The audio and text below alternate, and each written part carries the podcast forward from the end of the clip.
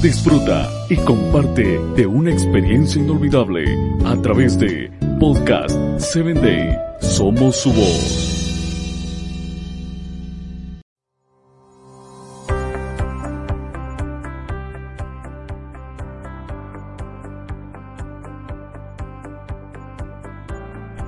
Hola, soy tu amigo Samuel Alcántara y esto es Personas Efectivas y te doy la bienvenida y, comenzamos nuestro podcast.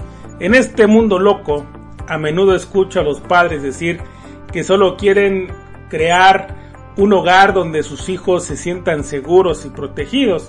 Si alguno de nosotros nos saliéramos con la nuestra, optaríamos por una burbuja en la que pudiéramos esconder a nuestras pequeñas familias y protegerlas del quebrantamiento que nos rodea.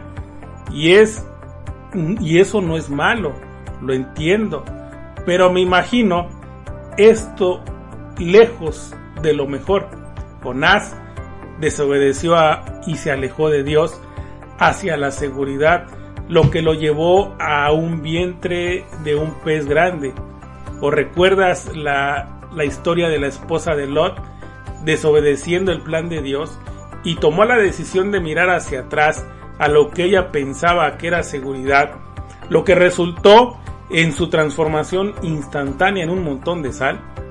En todas las escrituras vemos ejemplos de personas de Dios que ignoran su dirección por el bien de la seguridad y, nunca terminaron bien, desgraciadamente.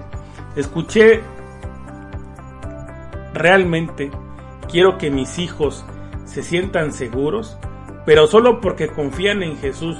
Quiero que mis hijos se sientan estables, pero solo porque han experimentado su paz que sobrepasa todo entendimiento. Durante tiempos muy inestables, quiero que mis hijos se sientan seguros, pero solo porque saben que mamá y papá están caminando con Jesús y no importa a dónde vayamos, Él nos cuidará.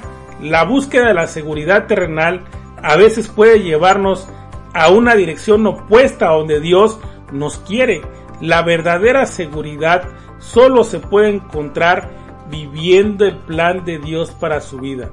Eh, no le robes a tu familia las bendiciones y la increíble aventura que Dios te dará cuando te concentres en vivir en obediencia en, en lugar de vivir en un lugar seguro. Soy tu amigo Samuel Alcántara y quiero invitarte a que me escuches en mi próximo episodio.